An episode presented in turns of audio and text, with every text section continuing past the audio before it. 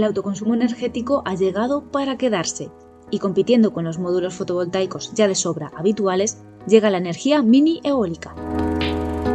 El hermano pequeño de la energía eólica poco a poco se está posicionando como una alternativa más entre las herramientas que existen para autoproducción de energía eléctrica y su posterior consumo. Hola a todos, yo soy Ana y estáis escuchando con G de Geo, un programa que acerca conceptos de eficiencia energética, energías renovables, sostenibilidad y toda la parte de esa ingeniería empleada para el desarrollo del planeta, pero cuidándolo un poquito más. Un podcast de la red Podcastidae. Bienvenidos.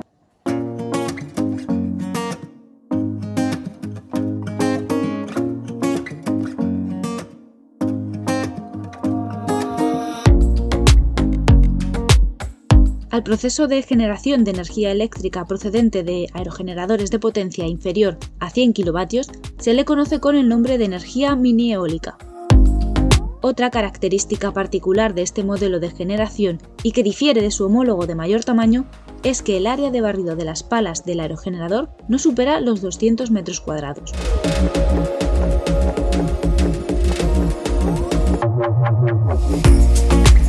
Decantarse por la energía mini eólica para abastecer nuestra vivienda requiere de conocerla bien.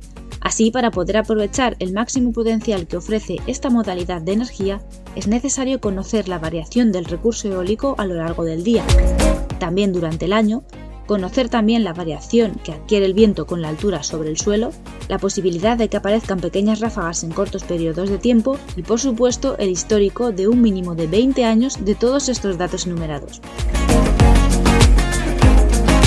Su apariencia estética no difiere de la que muestran los aerogeneradores de gran formato, por ello los mini aerogeneradores también se distinguen a nivel técnico por ser equipos de eje horizontal o de eje vertical.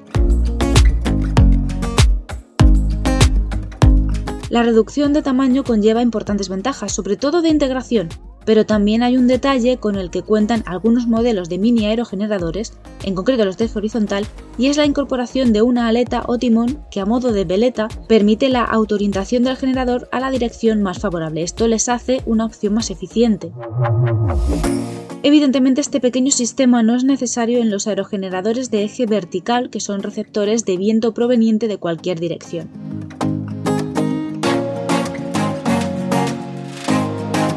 El título del episodio da pie al empleo de mini aerogeneradores a nivel doméstico, pero las posibilidades de utilización son las propias de cualquier otro sistema de autoconsumo, permitiendo su integración en viviendas, su instalación para abastecimiento energético de entornos rurales o explotaciones agropecuarias, para la iluminación de vías urbanas, sistemas de señalización y también para el suministro de electricidad en sistemas aislados de vigilancia o de seguridad o sistemas antiincendios. La energía mini eólica está avanzando terreno.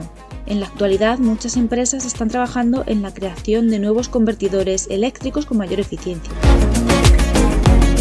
Unos pasos importantes refieren al diseño de aerogeneradores que sean específicos para mini eólica y que cuenten con formatos de pala y rotores adaptados a este tamaño.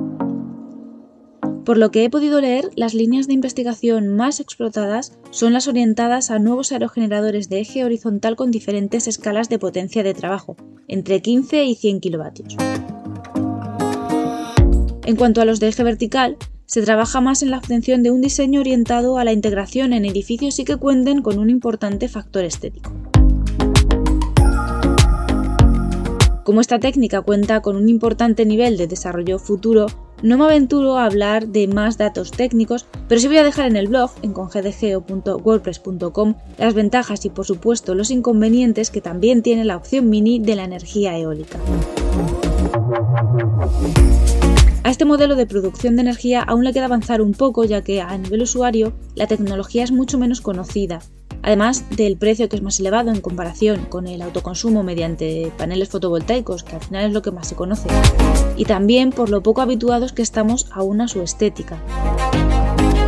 Todo llegará porque anteriormente ver paneles en tejados tampoco era algo que entrara mucho por los ojos y ahora los hay en todas partes. Y todo este tema ha venido porque sí, porque es algo que yo me estoy planteando. Paseando por una localidad costera de la provincia de Almería, en España, para los pocos que escuchen desde fuera, en una zona de casas adosadas lo vi. Ahí estaba el primer aerogenerador privado de autoconsumo que yo veía en una vivienda. Dejaré documento gráfico como prueba de este momento en la entrada que acompañará a este episodio en el blog con GDGeo.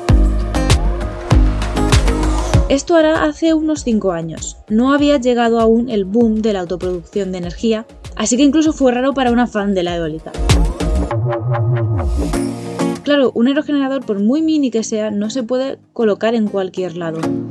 La integración que requieren estos sistemas está condicionada a otros muchos factores que, como ya se han resuelto en la fotovoltaica de autoconsumo, también se salvarán con la energía mini eólica. Y esperemos que sea más pronto que tarde.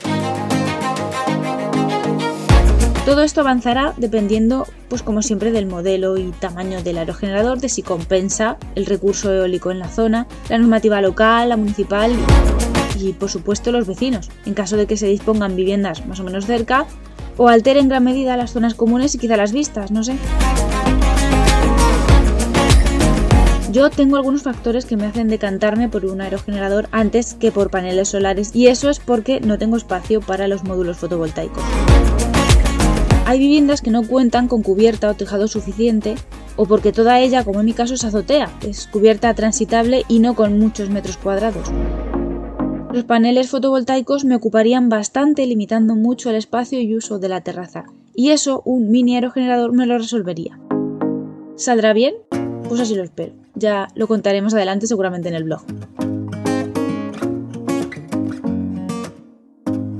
Del blog al blog con GDGeo para dar pie al que quiera a seguir indagando un poquito más sobre la energía mini eólica, el texto recomendado hoy presenta bastantes conceptos alrededor de este modelo de energía, entre ellos algún concepto teórico, diferentes modelos de mini aerogeneradores y sus opciones de ubicación. Con la autoría de la web inarquia.es os dejo el enlace al texto de título 5 ejemplos de energía mini eólica en edificios.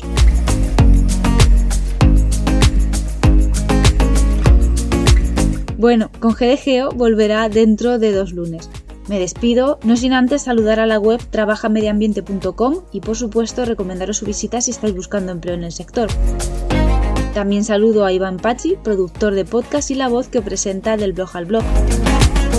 Y a mí misma, la que espera vuestros comentarios de este y del resto de episodios tras la etiqueta con GDGeo en redes.